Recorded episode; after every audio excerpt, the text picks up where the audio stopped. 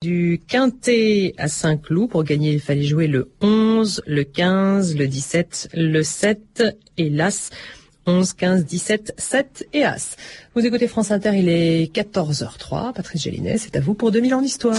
Merci Claire et bonjour à tous. Aujourd'hui et demain, un pays vieux de 3000 ans, l'Arménie. De mon doux pays d'Arménie, j'aime le nom. J'aime les fleurs couleur de sang et l'odeur ardente des roses. J'aime le noir de notre ciel, nos eaux limpides, nos lacs profonds. Et de nos antiques cités, j'aime la pierre millénaire. Egit Chechaz.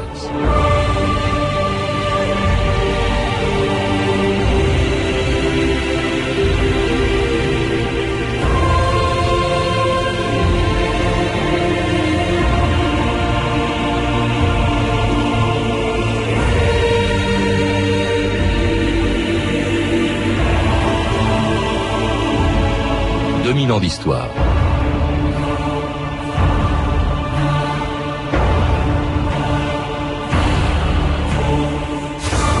Il y a moins de 15 ans, le 21 septembre 1991, les Arméniens proclamaient leur indépendance. Mais le pays de 30 000 kilomètres carrés, qui naissait ce jour-là sur les ruines de l'ancienne URSS, ne représentait qu'une toute petite partie de l'Arménie historique et la moitié d'une population aujourd'hui dispersée dans le monde entier. Un peuple passionnément attaché à tout ce qui fait sa singularité, sa religion, sa langue et son histoire qui aurait pu se terminer en 1915 par le premier génocide du XXe siècle. Une tragédie d'autant plus effroyable que les Arméniens ont mis des années avant de la faire reconnaître par la communauté internationale, y compris par des pays qui n'en étaient pas responsables. France Inter à l'Assemblée nationale le 29 mai 1998. Ceux qui veulent adopter cet article unique lèvent la main.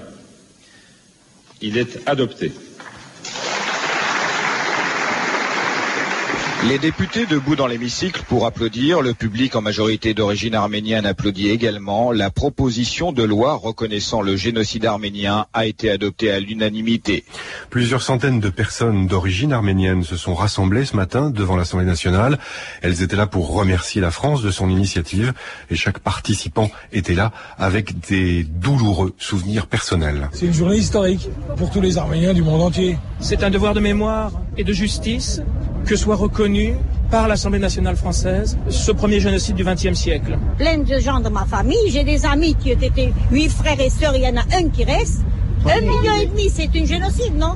Je ne sais pas pourquoi que la Turquie n'admet pas le génocide, mais ça viendra un jour. Si elle veut faire partie intégrante de l'Europe, il faudrait qu'elle lave ses bottes encore ensanglantées.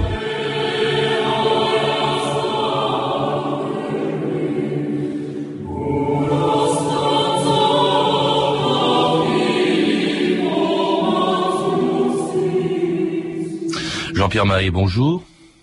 Alors c'était la reconnaissance par les députés français du génocide arménien 83 ans après qu'il se soit produit et alors que euh, les Turcs, les autorités turques n'ont toujours pas reconnu la réalité de ce, de ce génocide. Et, ce génocide qui est aujourd'hui au fond la première chose à laquelle on, on pense quand on parle des, des Arméniens et de l'Arménie alors qu'on connaît assez mal leur passé, leur histoire, une histoire d'ailleurs, euh, ce que nous allons faire avec vous aujourd'hui et demain, une histoire qui remonte très loin dans, dans un livre, L'Arménie à l'épreuve des siècles, où vous remontez même jusqu'à au temps biblique c'est en Arménie, sur le mont Ararat, que se serait posée l'arche de Noé après le déluge.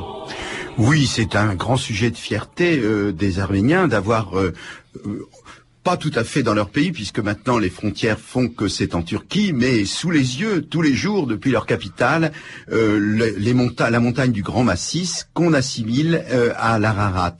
Évidemment, c'est une période euh, un petit peu légendaire, on peut pas affirmer que c'est historique, mais les temps historiques commencent très tôt, peut-être dès le troisième millénaire avant notre ère, et en tout cas à l'époque du d'Urartu, c'est-à-dire au premier millénaire avant notre ère. Alors Urartu, c'était un royaume, hein, c'est ça Urartu, euh, c'était un royaume qui... Le mot Arménie n'existait pas, je crois qu'il n'est apparu qu'il y a 2500 ans à peine. C'est-à-dire le mot Arménie apparaît pour la première fois dans l'inscription de Darius, hein, pour désigner une des satrapies, et euh, auparavant, donc, euh, euh, l'État qui a unifié le plateau euh, arménien s'appelle Urartu. Il dure à peu près euh, du 9e siècle jusqu'à 590, la fin du 6e siècle, quand il est pris euh, par les Mèdes c'est une civilisation très brillante, euh, avec des, des, des, forteresses, des canaux, euh, des, des, bâtiments qui existent toujours et qui sont tout à fait remarquables, et puis aussi un art du métal tout à fait euh, beau. C'est à l'endroit où se trouve l'Arménie historique, c'est pas encore forcément les Arméniens. D'où viennent les Arméniens, Jean-Pierre Mahé Eh bien, les, les Arméniens sont des Indo-Européens. Et euh, on, suppose qu'ils sont arrivés sur le plateau arménien euh, à la fin du deuxième millénaire avant notre ère et qu'ils venaient de l'Ouest. Ce, plus précisément même euh, des Balkans. Ils ont passé les détroits, ils ont traversé toute l'Asie mineure. Un certain nombre de leurs ancêtres sont restés en Phrygie et d'autres ont poussé plus loin jusqu'à l'Euphrate. Et ensuite, ils se sont répandus sur le plateau arménien, donc au sixième siècle de notre ère, quand euh, a pris fin l'État de Wartou. Au sixième siècle, avant notre ère. Avant notre ère, je veux dire. Alors c'est un endroit, en tout cas c'est au carrefour de plusieurs grandes civilisations euh, euh, qui, pendant toute son histoire, pendant toute l'histoire de l'Arménie, se sont servis de ce pays un peu comme d'un champ de bataille. il y a eu les Assyriens qui sont passés, les Mèdes qui ont fait disparaître le royaume d'Urartu, et puis plus tard les Perses, les Grecs et bien sûr les Romains, dont l'empire au deuxième siècle s'étendait jusqu'aux frontières de l'Arménie à l'époque de Marc Aurèle. Consul, gouverneur, vous êtes venus des sables déserts de l'Égypte, des montagnes altières de l'Arménie, des forêts touffues de la Gaule et des plaines ensoleillées de l'Espagne. Vous êtes issus de races différentes. Vous avez chacun votre langue et vos chants. Vous n'adorez pas les mêmes dieux, et pourtant, vous êtes tous les ramifications d'un même tronc, puissant et tutélaire, Rome.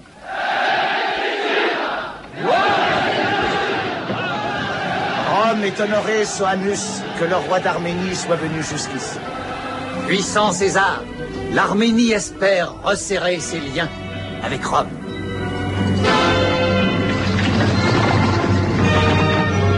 Et c'était l'extrait d'un péplum, la chute de l'Empire romain, Marc Aurèle arrondant ses troupes en présence, on vient de l'entendre, du roi d'Arménie, c'était au deuxième siècle, elle était un, royaume, elle était d'ailleurs euh, depuis déjà assez longtemps. Vous évoquez euh, celui qui a été peut-être le, le, plus grand roi euh, d'Arménie, euh, Jean-Pierre Mahé, et qui s'appelait Tigrane. Tigrane II, il s'appelait même le roi des rois. Je crois que c'est à son époque, hein, c'était euh, deux siècles et demi environ, euh, c'était c'était au premier siècle avant notre ère, deux siècles et demi avant Marc Aurèle. c'était à l'époque où l'Arménie avait atteint sa plus grande extension. Oui, parce que l'Arménie avait non seulement son propre territoire, mais aussi euh, toute une partie de la Syrie qui s'était volontairement livrée euh, à euh, Tigrane. Parce que euh, Tigrane a vécu à une époque qui est vraiment une charnière, on peut dire, de l'histoire antique, qui est au moment de l'expansion des Parthes. Vous savez que les Parthes ont remplacé les Séleucides descendants d'Alexandre et qu'ils ont euh, ensuite euh, été une puissance tout à fait conquérante. Alors, dans un premier temps, Tigrane a été, dans son enfance, otage des Parthes, puis s'est libéré, puis s'en est débarrassé, et alors les cités syriennes se sont mises sous sa protection. Mais évidemment, son extension ne pouvait que inquiéter Rome, qui venait justement d'arriver en Asie. Et c'est l'autre aspect euh, du règne de Tigrane, c'est que c'est celui qui a été vaincu par euh, Pompée en 55 avant Jésus-Christ, relativement ménagé par le vainqueur, et qui a fait que l'Arménie, à ce moment-là, qui était plutôt un pays d'Orient, est entrée dans l'orbite du monde romain. Hmm. Et alors, bon, dans l'orbite du monde romain, mais va subir ensuite, euh, enfin, le, monde romain d'ailleurs qui va accepter, qui va même mettre en place une dynastie euh, importante, je crois, c'est les Arsacides, c'est ça, euh, Jean-Pierre Mahé, qui a gouverné aussi l'Arménie pendant des années. En fait, c'était une espèce de protectorat romain, l'Arménie. C'était peut-être un condominion entre les Romains et les Parthes. C'est-à-dire que le, premier roi arsacide, Tiridate, qui a été mis en place par Néron, euh, eh bien, il appartenait à la famille des rois Parthes et euh, c'était donc une façon pour les Romains de ménager un petit peu leur voisin le plus proche, tout en contrôlant l'Arménie, puisque c'était l'empereur qui désignait cela. Alors c'était un très bon système euh, pour l'équilibre, puisque ça a mené la paix tant qu'il y a eu des Arsacides en Iran, c'est-à-dire jusqu'en 224 euh, de notre ère. Alors évidemment, ils vont souffrir euh, du déclin de cet empire romain et d'une autre menace, qui est justement la, la menace des Perses, euh, qui, qui est également une menace sur leur religion, sur les, sur les, pour les Arméniens. Jean-Pierre Mahé.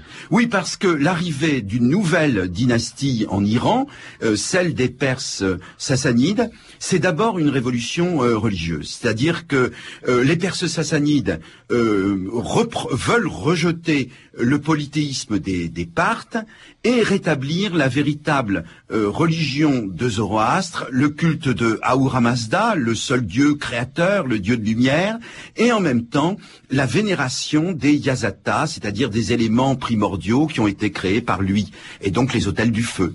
Alors évidemment, les Arméniens qui adhéraient à la religion des Parthes arsacides en 224, euh, ont vu déferler sur eux euh, les armées des, Perses qui détruisaient tous leurs sanctuaires païens. Et c'est une des raisons sans doute pour laquelle un roi d'Arménie a pris une décision considérable dans l'histoire de, de l'Arménie en se faisant baptiser en 301, faisant ainsi de l'Arménie avant Rome, le premier État chrétien du monde. On écoute un reportage de Patrick Casals dans euh, euh, une célèbre église d'Arménie à Erevan pour l'émission L'échappée belle de France Culture en 1996. Monseigneur Bouzabalian, nous sommes euh, dans les jardins d'Echmeyadzin.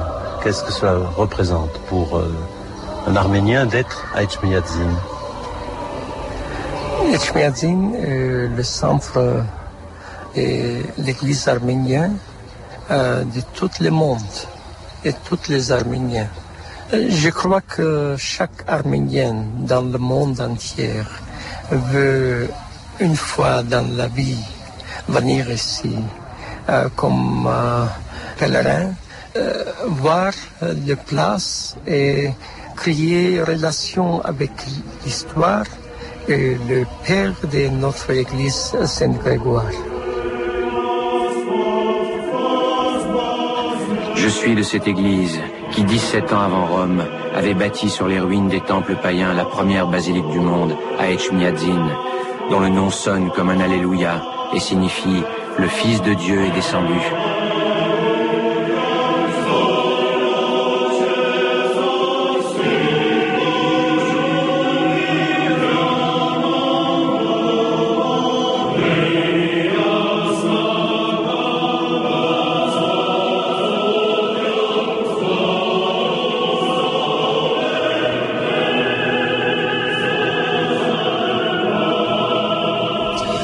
Choses, Jean-Pierre Mahé, qui font la singularité des Arméniens dans la région où ils vivent, c'est la langue, on en parlera. C'est aussi, euh, on, vient d'entendre la religion, d'autant plus que, ça, je vous avouerai que je l'ignorais avant de vous lire, c'est le premier État du monde, quelques années avant Rome, qui euh, soit euh, devenu chrétien. Oui, parce que...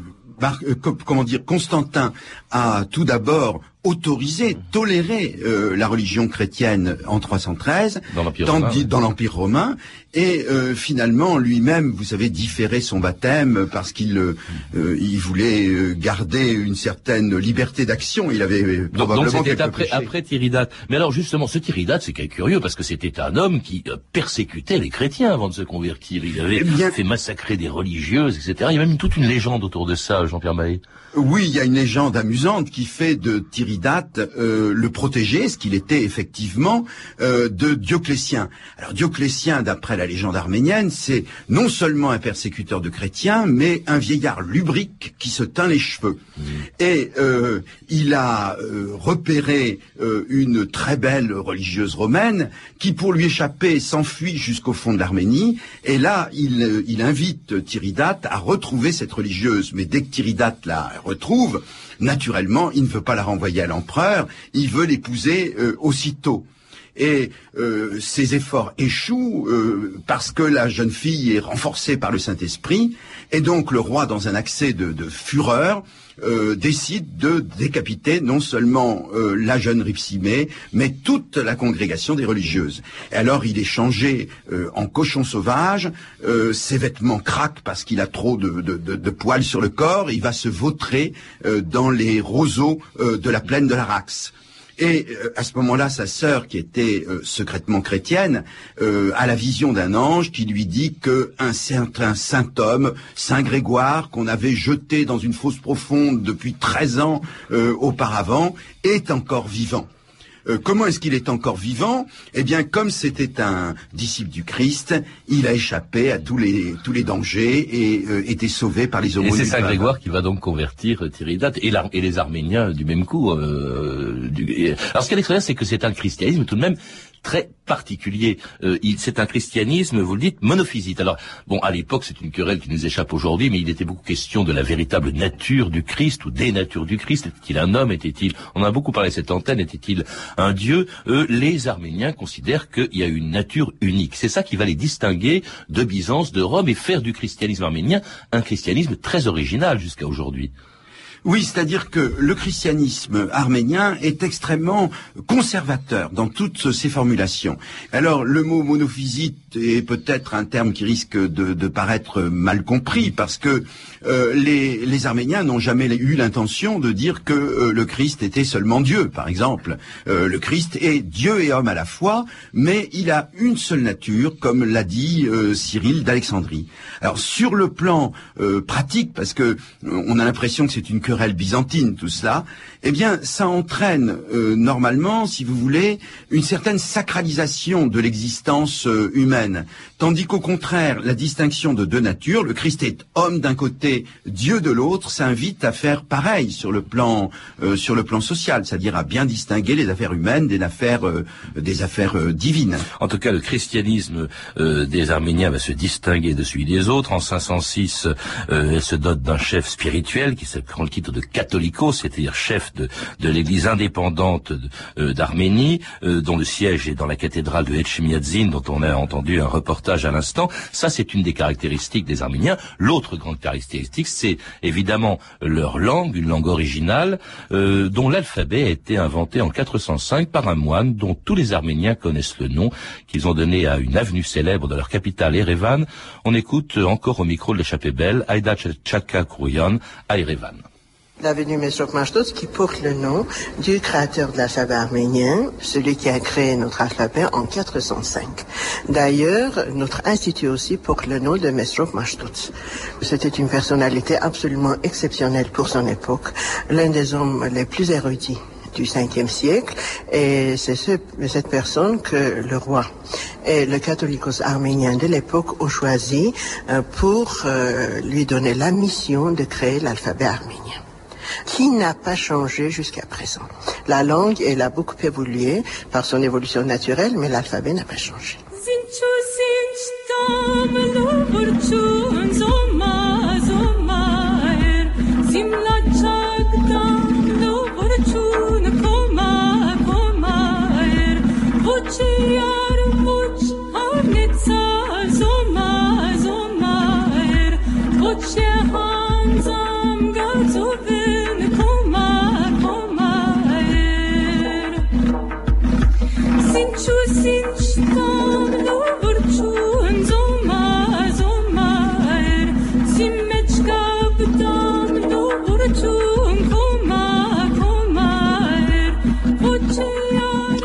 Écoutez 2000 ans d'histoire, aujourd'hui l'Arménie et cette belle chanson du groupe Kochnak, un chant traditionnel inspiré de la légende de la reine Sémiramis, un chant évidemment arménien. C'est vraiment euh, très particulier sa façon dont cet alphabet, soudain en 405, est inventé par un moine. Quelle en était la, la raison, Jean-Pierre Maillet? Essentiellement euh, liturgique.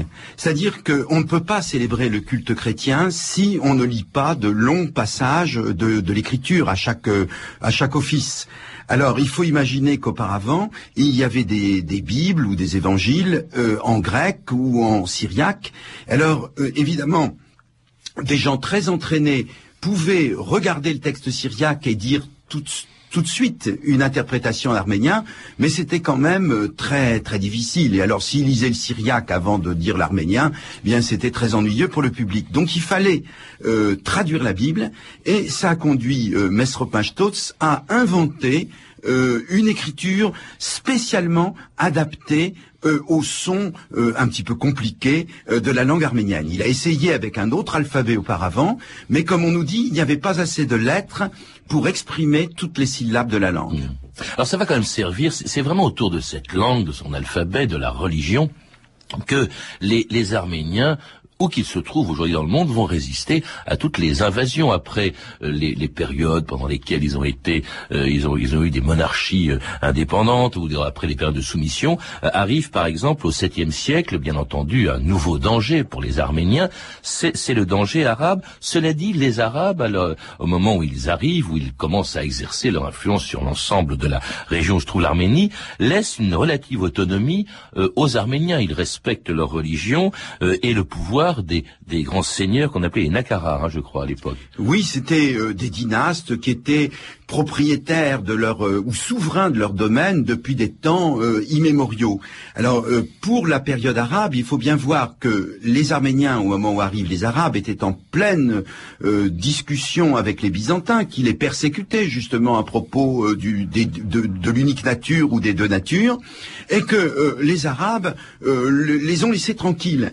D'autre part, l'Arménie avait été divisée entre euh, les Perses et euh, les Byzantins, eh bien la conquête arabe euh, l'a réunifiée. Et alors, comme les Arabes trouvaient que les Arméniens avaient un rôle utile en défendant la civilisation contre les barbares des steppes, puisque le Caucase servait un petit peu de barrière, ils ont laissé les Arméniens tranquilles, on peut dire à peu près euh, jusqu'au premier tiers du 8e siècle. À partir de là, euh, il y a une administration directe. Si vous voulez, on passe du, protectorat euh, à la colonisation directe. Et puis alors, il y a une montée des taxes. Et donc, le, la seconde moitié du 8e siècle a été une période, au contraire, assez dramatique d'affrontements, de révoltes, avec des répressions qui étaient assez, assez dures. Mais dans l'ensemble, l'Arménie arabe a été un, un, État prospère parce que la circulation entre l'Orient et l'Occident se faisait mieux, disons, sous le califat qui, qui allait depuis l'Orient jusqu'à la Méditerranée que dans l'État euh, antérieur, vous aviez la Méditerranée occupée par les Romains, puis derrière une puissance hostile qui était les Perses. Ça dure combien de temps cette domination arabe sur l'Arménie? Eh bien, c'est en 880, vous voyez, ça commence en, 650 et c'est en 880 que euh, l'indépendance arménienne est rétablie, euh, avec le, concours d'ailleurs, ou l'accord, je veux dire, des, Arabes qui reconnaissent les princes Bagratouni comme rois d'Arménie. Bagatoni qui appartenait justement à une, une famille, euh, euh enfin ce qui les dynasties bagratides, les, les c'était une des nombreuses familles des grands seigneurs euh, arméniens. Et alors quand est-ce qu'arrivent les, les Turcs justement? Parce que là, ça va durer encore plus longtemps, euh, jusqu'au 19e siècle, euh, dans, en, Arménie. Et là, là en revanche, c'est évidemment une arrivée plus brutale pour les, pour les Arméniens, Jean-Pierre Mahé. Alors quand on parle des Turcs, si vous voulez, il faut quand même distinguer différentes, différents peuples turcs. Alors si, par exemple, on parle des Seljoukides. Les Seljoukides ont fondé un, un, sultanat euh, dans le Khorasan, c'est-à-dire en Perse. Euh, à la fin du Xe siècle, ils sont déjà aux frontières de l'Arménie et ils arrivent au XIe siècle. Hein, donc la prise d'Ani, c'est 1064. Ani, c'est une des capitales. Et alors, à ce moment-là, ils envahissent tout l'est euh, de l'Anatolie, même bon, et ensuite ils vont refluer sous la pression des Géorgiens. Hein, qui reconquiert tout le nord-est, on peut dire, de l'Arménie. Alors, il y a d'autres Turcs qui sont les Ottomans, mais qui sont venus plus tard. Bien Alors justement, ces Ottomans vont arriver plus tard. Je crois que c'est avec eux d'ailleurs qu'il y a une espèce d'émigration des Arméniens en Cilicie, c'est-à-dire le sud-est actuel de, de la Turquie, qui vont fonder d'ailleurs un royaume. C'est un premier grand déplacement. Mais alors, dans l'Empire ottoman, euh, ça va devenir beaucoup plus important, cette espèce d'immense diaspora qui va se produire dans le monde entier. On va retrouver euh, des Arméniens en Russie, à Venise, en France, à Marseille notamment, euh, à Amsterdam, jusqu'en Inde, et vont jouer un rôle très important dans le monde de l'époque, comme marchands, comme commerçants, comme banquiers, même à Constantinople d'ailleurs, euh, ils vont exercer autour, auprès du sultan, un pouvoir considérable. Jean-Pierre Magité, assez surpris de, de l'apprendre quand on sait ce qu'il adviendra par la suite. Écoutez, en ce qui concerne le, la Cilicie, c'est la conséquence de l'invasion seldjoukide, hmm. pas des Ottomans. En ce qui concerne les Ottomans, ce qui les distingue, si vous voulez, des autres envahisseurs qui ont envahi euh, l'Arménie, c'est que au lieu de gouverner en laissant les élites en place, ils éradiquent les élites. Alors, euh, ils se reforment des élites arméniennes délocalisées. Et c'est précisément les, les, les, catégories que vous venez d'évoquer. D'une part, ces grands marchands qui sont installés à Ispahan, qui font du commerce euh, avec euh, l'Inde, par la suite avec la Chine, mais qui sont en, en même temps capables de faire transiter euh, les marchandises à travers la Russie, depuis la Caspienne jusqu'à la mer Blanche, puis de rejoindre les bateaux hollandais, puis d'aller vers la Méditerranée, vers l'Europe du, du, Nord. Alors, de, de, faire une vraie puissance. Alors ça, c'est un côté de, de ces élites. Alors l'autre élite délocalisée, ce sont les amirats euh, de, de, Constantinople, qui eux sont à quand même 1900 kilomètres, on peut dire, des terres arméniennes. Euh, ce sont des gens, en effet, qui ont été déportés euh, par les Ottomans, mais qui ont gardé un savoir artisanal euh, qui euh, fait que on a besoin d'eux euh, pour fabriquer des cymbales, pour fabriquer des poudres et des canons, pour fabriquer toutes sortes de choses utiles à l'armée ottomane ou à la cour du sultan, et conservant cela sur plusieurs générations, euh, ils acquièrent des privilèges et ensuite des capitaux qu'ils vont faire fructifier, qui leur donnent en effet une grande puissance dans l'ancienne euh, monarchie, on peut dire, des sultans. On peut dire qu'à l'époque, et là, évidemment, ça, va changer plus tard, mais à l'époque, ils étaient relativement bien intégrés, non seulement dans les pays où ils s'étaient installés, très loin de, de l'Arménie et même de l'Empire ottoman, mais même dans l'Empire ottoman, Jean-Pierre Maillet. Oui, c'est-à-dire que, vous voyez, le titre de, d'Amira est en lui-même révélateur, euh, parce que c'est un titre qui a été créé parce qu'on ne pouvait pas les appeler bey, puisqu'ils n'étaient pas euh, musulmans, mais il fallait leur donner euh, un titre d'honneur, et ils étaient très respectés de génération en génération, puisqu'ils s'étaient rendus utiles à la couronne. Et dans un pays où ils seront victimes de, dès la fin du 19e siècle d'un véritable génocide, dont nous parlerons donc demain avec vous, Jean-Pierre Mahé. En attendant, je recommande votre livre que vous avez écrit avec votre épouse, Annie Mahé, L'Arménie à l'épreuve des siècles, un livre publié aux éditions Gallimard dans la collection Découverte. Vous avez également traduit, toujours avec euh, Annie Mahé, Histoire de l'Arménie, un livre de Moïse de Corène, publié chez Gallimard dans la collection Aube des peuples. Enfin, lire également, et passionnant, euh, L'Arménie de Claire Mouradian, un que sais-je, euh, paru en 2002, donc au Presse universitaire de France. Et puis entendre des extraits des films La chute de l'Empire romain d'Anthony Mann, édité en vidéo par les films de ma vie, et Myrick de Henri Verneuil, disponible en DVD chez TF1 Vidéo. Une bibliographie plus complète est disponible au 32 30, 34 centimes la minute ou sur France Inter. Merci à Michel Thomas, Antoine Viossa, Claire Destac,